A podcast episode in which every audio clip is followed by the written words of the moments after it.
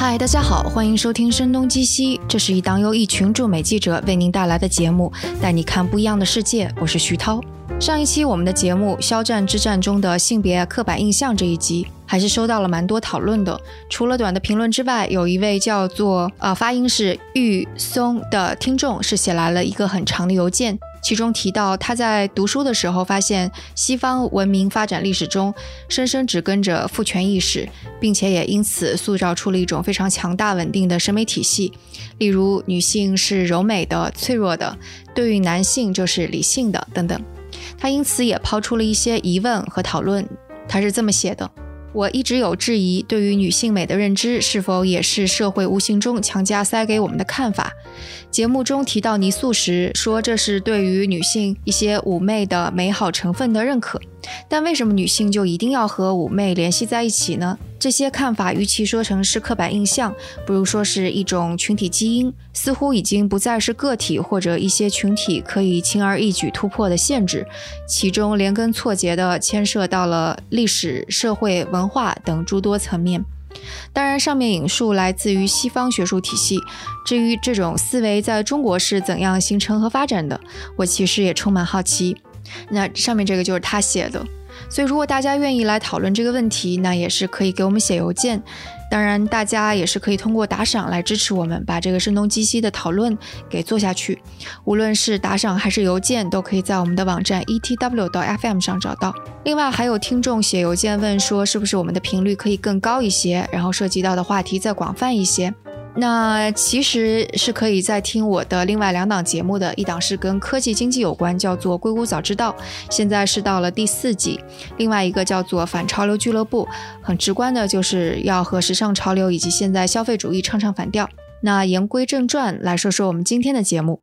在我们三周年的声东击西节目回顾中，其实我们是有提到说，过去六七年在美国做驻站记者这几年，可能是做驻站记者的黄金岁月，因为当时中美的关系也相对缓和，中美贸易也是空前活跃，而且因为中国市场的吸引力，所以使得很多公司以及机构其实都是非常愿意接受来自中国记者采访的。而我也提到说，从去年开始，中国记者是明显感觉到，因为受到贸易战还有中美关系的影响，工作是越来越难做了。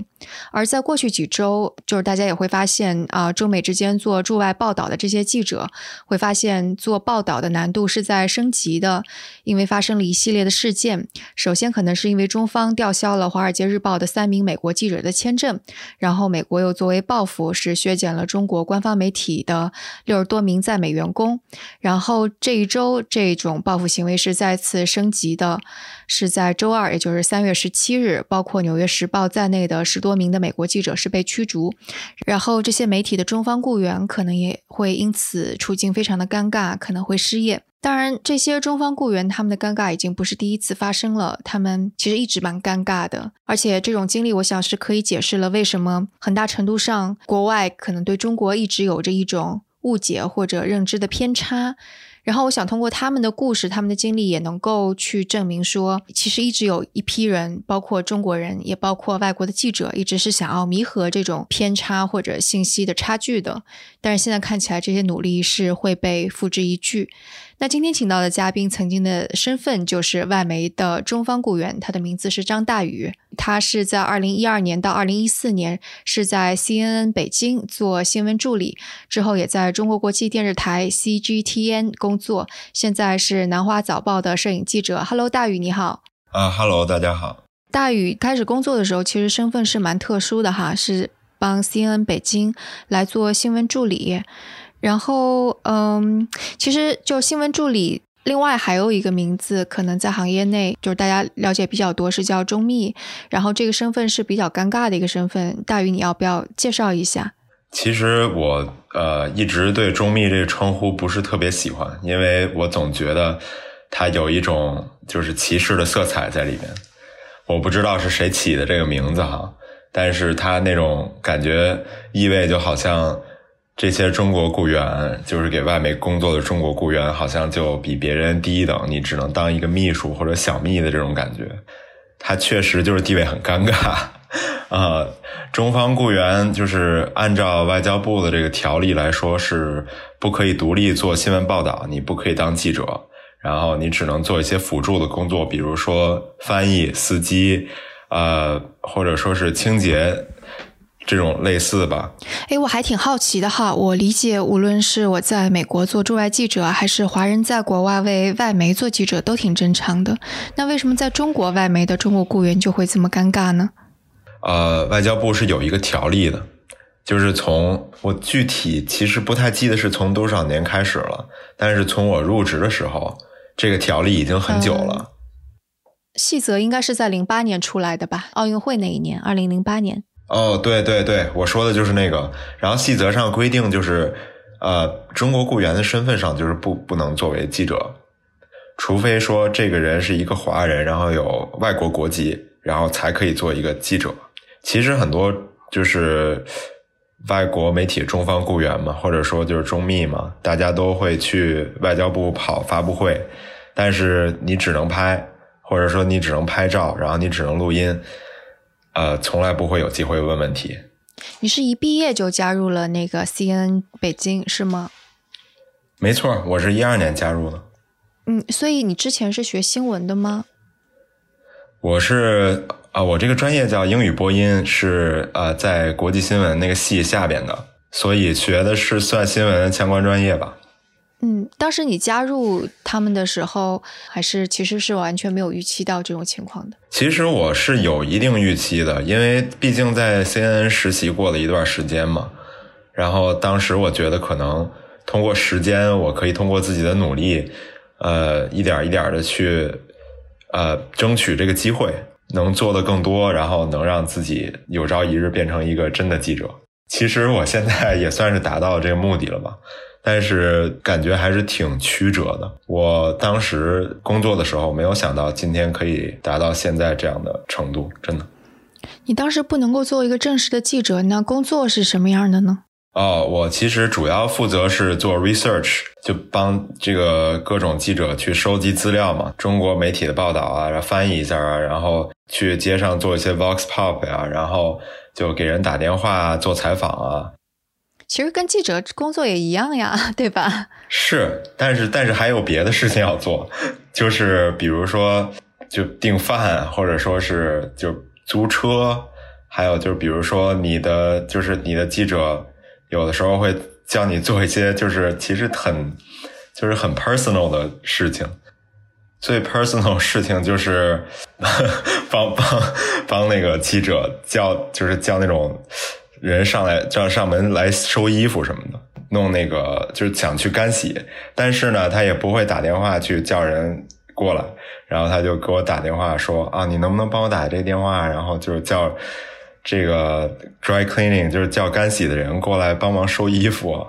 或者说就是比如说哦，哎，我们家保姆怎么怎么样了，呃，但是我听不明白，你能帮我翻译一下吗？然后就就挺挺挺多这种事儿的，就是最夸张的一个事儿，就是有一天早上大概六七点钟吧，然后就，呃，我那有就是我跟这个 CNN 驻站记者关系也挺好的，然后他开着他骑着个摩托车把人家车把人家自行车给撞了，然后对哥们儿不会讲中文，然后交警就不让他走嘛。然后他觉得自己没违反交规，然后我家住通州，然后他撞的那个地儿在东直门。住北京的人大家都知道，其实大概过去的话至少要四十分钟到一个小时。然后我我其实一般的情况下，我觉得也不会说，呃特别在意，但是就是相当于六七点钟，然后基本上马上就起床，然后就打个车就过去那种。但是这个其实按理来说都不是你。就是应该做的工作，但是它其实也隐含在了你工作的范围之中，也没有什么一个特别明确的界定，就是说你应该做什么，或者说你不应该做什么。很多就是很多记者他可能就是 respect 你，觉得啊，呃，我要问你一下，你愿方不方便做这些事情？但是很多驻外记者他根本就不问，他就是 take it for granted，觉得你就是他的保姆。所以，就是我们把这个事儿先掰掰开来看。就首先，在那个定义中国记者能不能够在外媒的机构当中成为记者这一点，设置规则障碍的是中国的法规，就可以这么说，对吧？对，没错。啊，然后呃，就是管理你们的，其实应该直属部门应该应该算是有两套系统，一套一套当然是 CN，另外一套是应该算是哪个机构呢？哦，其实是这样的，就是我们不是和 CN 签的合同，嗯，就是我们是和外交，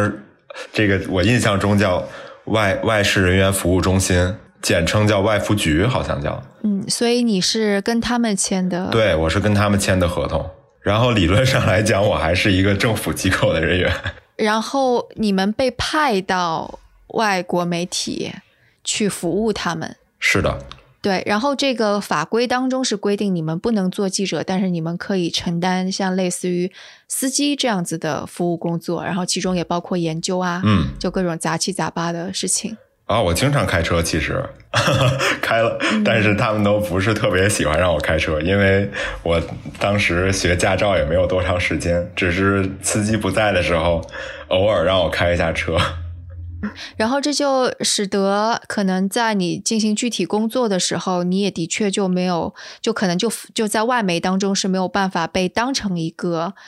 记者或者是一个实习记者，或者是一个呃 junior level 的这样的员工去对待的，而是被当成一个服务人员、外包的服务人员去对待，是是这样吗？是啊，其实不只是我，很多人，我觉得绝大多数在外面工作的人都是面临这样一个情况。为什么就是这个行业就是离职率这么高？它就是没有一个上升的空间嘛。如果说你有一个新闻梦想，你在这个外媒是实现不了的。除非说你是，比如说你是一个摄影师，或者说是一个摄影记者，那还是挺就是有机会的，因为你可以拍东西。就是这个是外交部好像可以规定说你你你拍东西没问题。那当时你为什么会想要加入外媒呢？哦，因为我当时就正好实习是在 CNN 实习嘛，然后就觉得这个机会挺好的，而且 CNN 毕竟是一个国际媒体嘛，我当时其实有那种。比较远大的梦想就是去 CNN 的总部工作，或者说去啊 CNN 其他的驻站工作，就作为一个真的记者，先在这儿积累一下经验。这样入职一年之后，我无时无刻的会跟领导，然后还有跟我们关系好的记者，就是去诉说我心里的这种矛盾的感觉。就我不知道自己在干什么，就就我不知道自己未来在哪，然后我也不知道自己的意义是什么。唉，其实我我我不想就是说说说什么垃圾话或者什么样的哈，但是呃，先当时我的老板口头上给我一些安慰，就说啊，说这个事情我们会向总部反映的，说我们会帮你考虑这个机会的什么之类的，说你不要着急，说只要一直做，我们这个机会总会有的。但是我觉得自己就像《无间道》里的梁朝伟，就是三年又三年嘛。就是你 时间时间一个月一个月，就是几个月几个月的这么过去了，然后感觉自己身份上还有就是做的事情上也没有什么太大的变化。我其实拍了很久外交部的发布会，至少有几个月到一年吧，就每天去，基本上每天去，其实也挺枯燥的，就每天相当于就是。啊，下午两点多拿个那个相机，然后就去外交部新闻发布会，然后就在后边支着，然后就拍。其实做做久，就是人做做久了之后，你你做的工作其实呃没有那么重要那种感觉，你知道吗？然后就会怀疑自己。对。那如果我们跳出个人境遇哈，然后来说，可能这个角色。到底它重要在哪里，或者有什么样的价值呢？其实很多外媒的记者都是不说中国，就是他们不说中文，就是他们要靠这些中国的雇员去帮他们做这些枯燥的工作，找那些好的人物采访，然后做那些呃数据上的，然后背景上的调查，然后这样他们才能在电视上就是感觉谈笑风生，感觉自己什么都懂。其实。都只是我们把这些东西弄好了，然后放在一个盘子里喂给他们。所以就是说，比方说，如果没有像你们做的这个工作的话，就连这些驻中国的外国记者，可能他们对中国的了解都是非常浅薄，或者说是没有的，是吗？可以这么说？我可以很负责任的说，大部分外媒记者他对中国的了解知之甚少吧。对这一点我还是挺惊讶的，因为你看，像我们中国的驻外记者，几乎都是会说英文，然后才去的。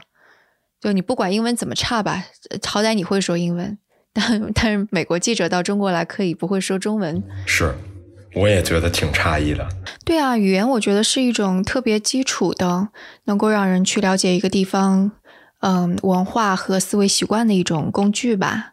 所以就相当于是说，如果我们的自己的中国人没有办法去做外国媒体的记者的话，那。报道中国，就向国外去报道中国新闻，去传递中国信息的这个工作，就落到了那些可能并没有那么了解中国，甚至对于中国带有偏见的那些人的身上，成为他们的工作。呃，我可以我可以实话实说哈，我其实跟 CNN 很多记者都工作过，就他们会 rotate，就是轮换嘛。呃，比如说这个人休假了，然后就会有人帮他顶班儿，嗯。其实有的人非常好，就是他会去了解，他愿意去倾听，所以他对中国的偏见就少。但是，如果一个记者有了偏见，你想去改变他的偏见，这简直是太难了。因为首先他觉得自己特别牛，因为他是一个资深的记，一般都是一个资深的记者嘛，或者说做了工作很多年。然后呢，你跟他说了一个呃不太一样的故事的版本，然后他觉得。啊，你根本就不懂，你才工作几年啊，对吧？我这资深，我工作经历这么丰富啊，你肯定弄错了。我其实遇到过很多次这种情况，呃，我我其实挺幸运的，因为我们办公室有一位挺资深的美籍华人，他可以帮我去说，如果我说不通的话，我可以交给他。但是我不知道别的中方雇员他们是怎么处理这个事情。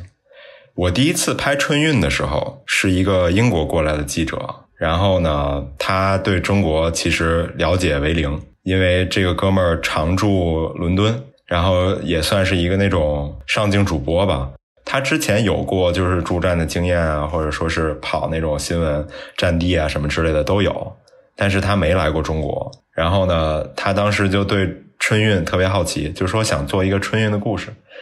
我们当时是去买了一个去去东北的车票。然后我们上车了，当时要找人去接采嘛，就是做采访。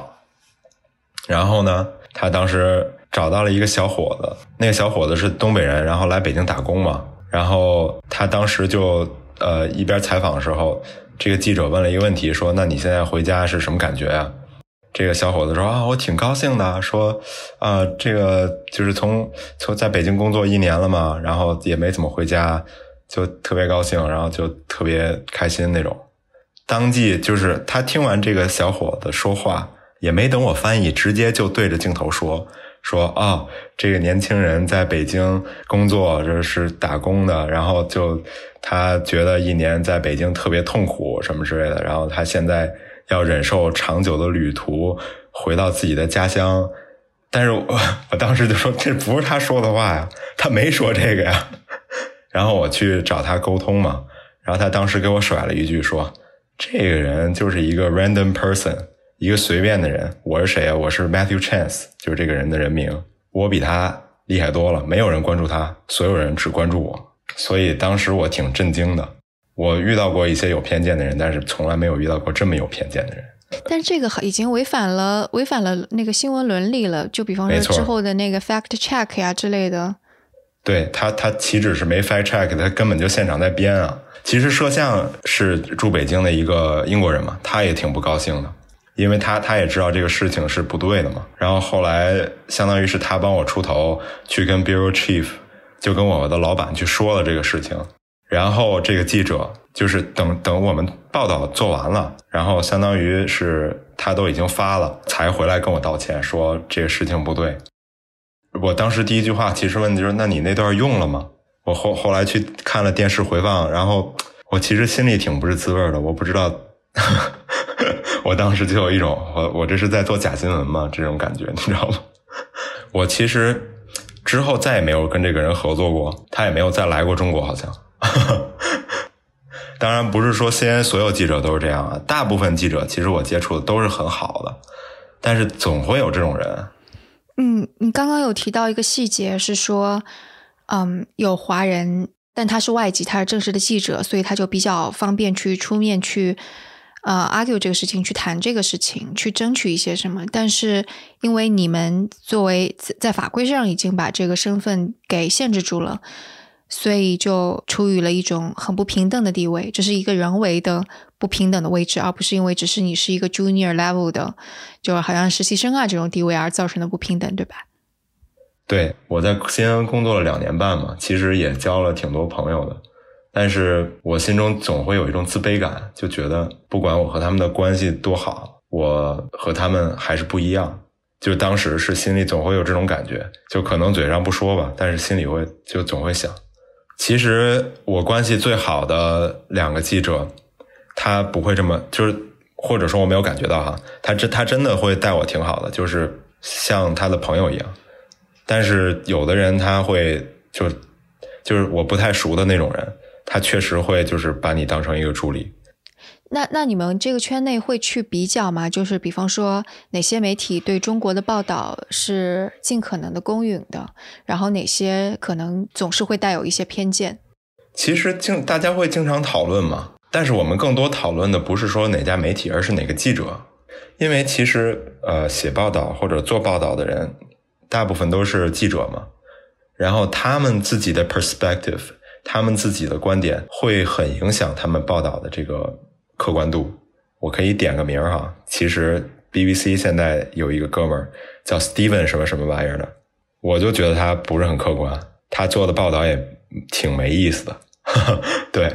就是他这个人，其实就让我能看到一些对中国有偏见的人的影子。就是刚刚点了一个不太做的不太好的人，那能够点一个做的还你觉得还蛮尊敬的？哦，这个其实蛮多的。其实都挺多的啊，叫稍等啊，那个叫 NPR 吧，我我怕说错，其实你知道吗？我怕我怕自己到时候说错名字啊。但是这个人名我我肯定不会记错的，他叫孔安，是北京驻站很多年的一个美国记者，他他做报道真挺好的。之前有一个叫楚百亮嘛，他也做报道做的挺好的。纽约时报。对。他这次也就是被驱逐的 其中之一。啊，他也被驱逐了。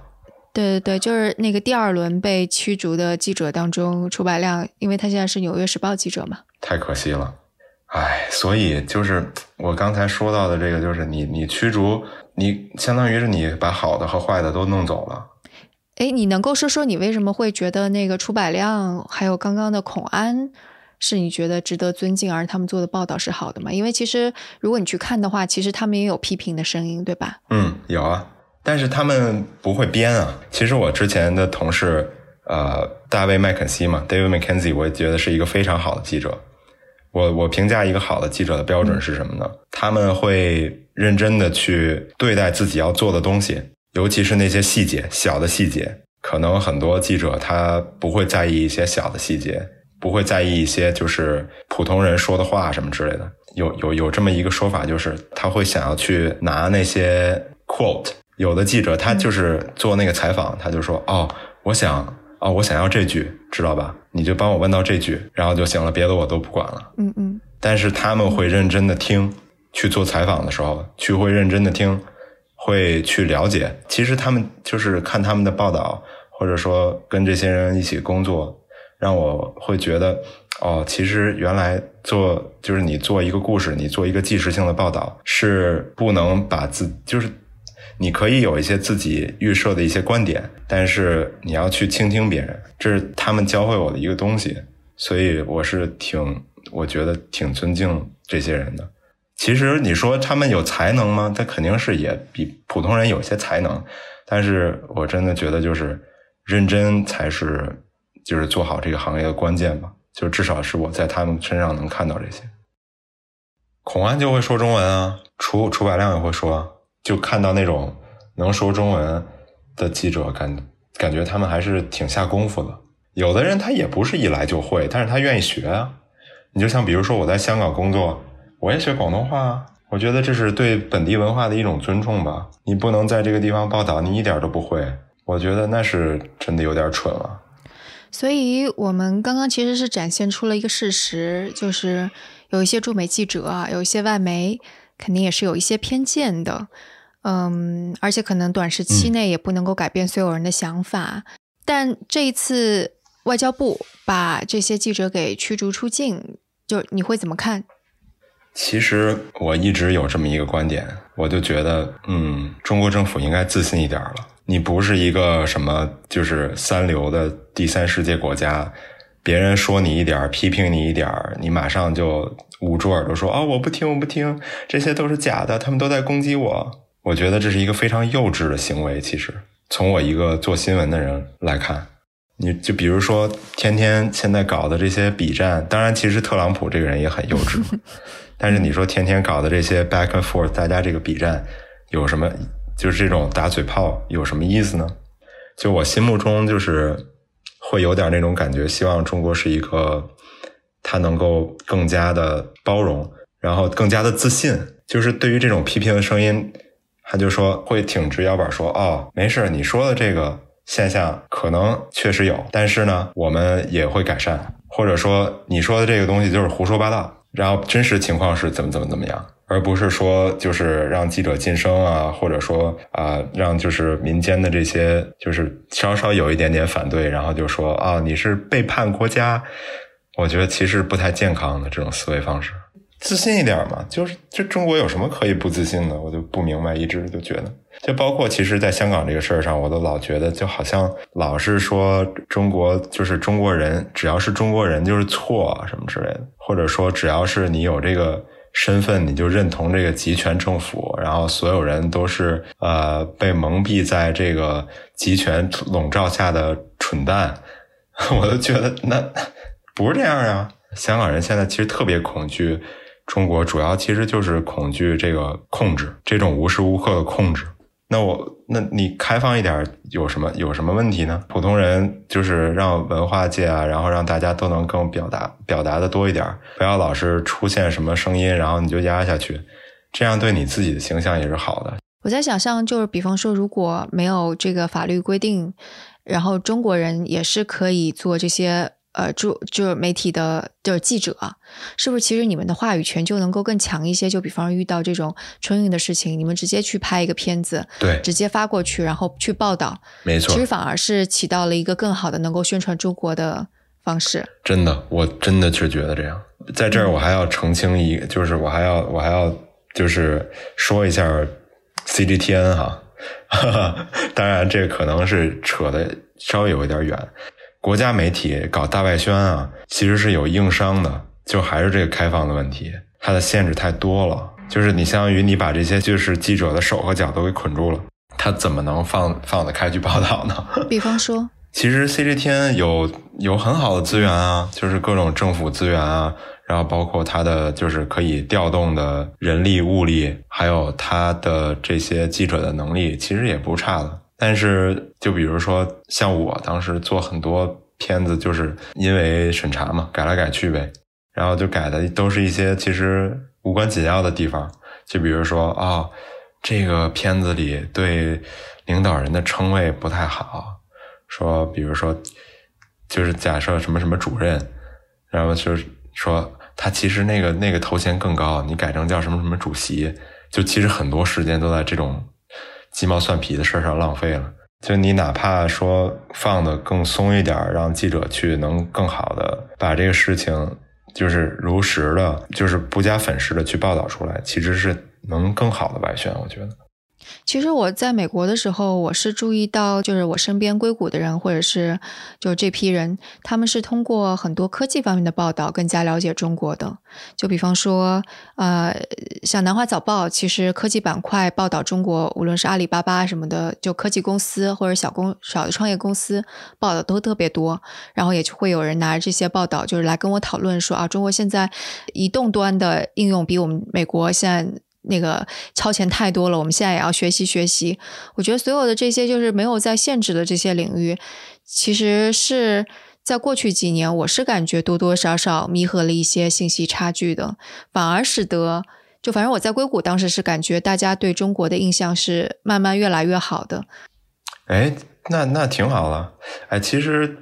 南华早报还可以嘛，就是在这在这方面，其实对之前就英文。的领域报道中国，就除了政治新闻之外，其他我觉得还是蛮少的。《华尔街日报》和呃，让我想想，《华尔街日报》其实也是，还有 Bloomberg 也是到最近几年开始增加了对中国的报道。然后你会看到，那个当他们增加对中国科技行业的报道之后，就的确就是大家对中国的印象会改观。真的就是很多人会跟我讨论说啊，你们现在支付好先进啊，就是什么，我听说你们拿个手机刷一下就可以，就很多人会会跟我讨论这个事情。其实是起到一个，就不知不觉当中是起到一个挺好的作用，而且我觉得我自己当时在硅谷的时候，自己本身好像也起到了一个，相当于是给给大家介绍说，中国其实事实上是怎样的一种状态。因为别人接触到了我之后，就发现，哎，你中国人不是那样子的，好像也跟我们差不多嘛，也也也也也讨论一些我们很关心的事情，就是我也会跟他们讨论那个什么创。Trump 的两党之争啊之类的，他们也会跟我讨论讨论中国的科技，所以这也是一种交流。举一个例子，就是《声东击西》和《硅谷早知道》就我的另外一档节目，其实也有很也有一些在中国的美国听众在听，然后其中有一个人是有给我们反馈，就觉得我们应该把这个节目做成英文的，说因为。觉得我们很多的讨论，其实美国人是完全想不到，说原来我们在讨论这些事情，就甚至是包括我们在讨论媒体的这种事情。你说哪个美国的媒体会想到要用这种方式去讨论，对吧？就肯定他们是没有想到这个视角的。没错，我觉得也是。哎，所以你们香港就在香港的呃同行会怎么讨论这个事情呢？哎，其实我不瞒你说，香港香港的很多人对中国的了解也是一样的。这个信息 gap 也是存在的，包括啊，我接触很多香港的市民对中国大陆的误解，就其实是挺深的。我觉得就是从本质上来说，跟审查很有关系。就是他啊，因为就是审查的这个事儿，所以让人就更加害怕，让人更加害怕说这个政权会怎么怎么样，怎么怎么样，说啊。我会不会像那个说我接受你采访说了真话，会不会像那个铜锣湾的书商一样被人拉走？嗯，我其实都觉得，好吧，你这个担忧有点可笑，好吧？嗯，是不是还会觉得说你们所展现出来的好的新闻都是你们假的新闻做出来的，而不是真实的情况？对，没错。就算我在南华早报，因为有阿里注资嘛，所以有的时候就是报一些中国好的。事情，然后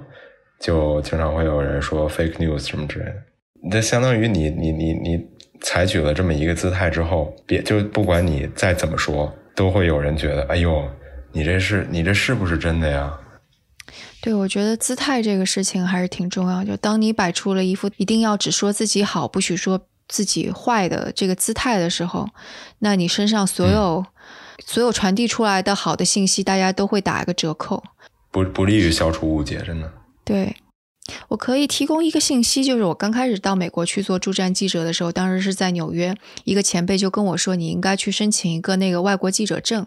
然后这个证呢是什么呢？就是相当于是你作为外国记者，你可以向国务院下面这个专门的一个办公室申请了这个证之后，他就会给你是不是很多的信息，包括 newsletter，包括一些 tour，就是带着你去看一些美国各个地方的，就是就是会组织外国记者在一起去参。关美国的一些地方，所以我那一年特别呃，也算是比较幸运，正好就是那个创呃不什么什么 Trump 是那个奥巴马第二任的连任的那一年的总统选举，所以我作为一个外国记者，而且是一个非常年轻、非常新的外国记者，在纽约，我得以去参加了第一场在纽约的那个总统辩论赛。所以我是去参加了那一场，我非常的惊讶，我我居然一下就申请到了。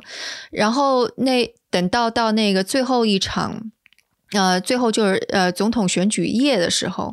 我还得到了呃就是那个允许去芝加哥参加了奥巴马总统大选夜的那个现场去参加。所以也是还是蛮意外的，所以我就觉得他们还是把很多机会愿意开放出来，包括后来他们还组织了各种各样的活动，就比方说会带呃外国记者去看在迈阿密的，就是火箭升空。哎，其实中国政府有的啊，也有的，之前也做过，有的有的，但呃，就比如说 CNN 之前被允许去那个呃太空那个叫什么太空城吧，还是什么？反正做的挺好的那个报道，是一五年的时候，我可以找那个链接回头。嗯，他就是邀请了 CNN 的记者去呃中国的航天基地，所以就觉得像你刚才听你说的这个，我是觉得中国其实如果再能做多一点这种东西就更好。其实，嗯，这个太少，这种机会还是太少。对，而且我觉得应该就让中国的记者能够正式成为外媒驻中国的记者，这个有点拗口。我觉得，哪怕是你说让中国媒体能够更加好的，就是去表达自己的声音都好。你像比如说财新这种媒体，还有就是像啊，上海不是有一个叫 Six Tone 吗？Six Tone 其实也做的挺好，就是澎湃下面有一个小的英文媒体叫 Six Tone 啊，但是 好像没有什么没有什么关注度，就是嗯，对。但是其实是我觉得应该让就是这些有才能的中国记者更加的。嗯，发光发热吧。好，那今天的节目就到这里，也非常感谢张大宇做客声东击西。谢谢谢谢。所有关于我们的信息，无论是邮箱、听众群，还是收听和打赏的方式，都可以在我们的网站 etw 到 fm 上找到。欢迎大家和我们保持联系。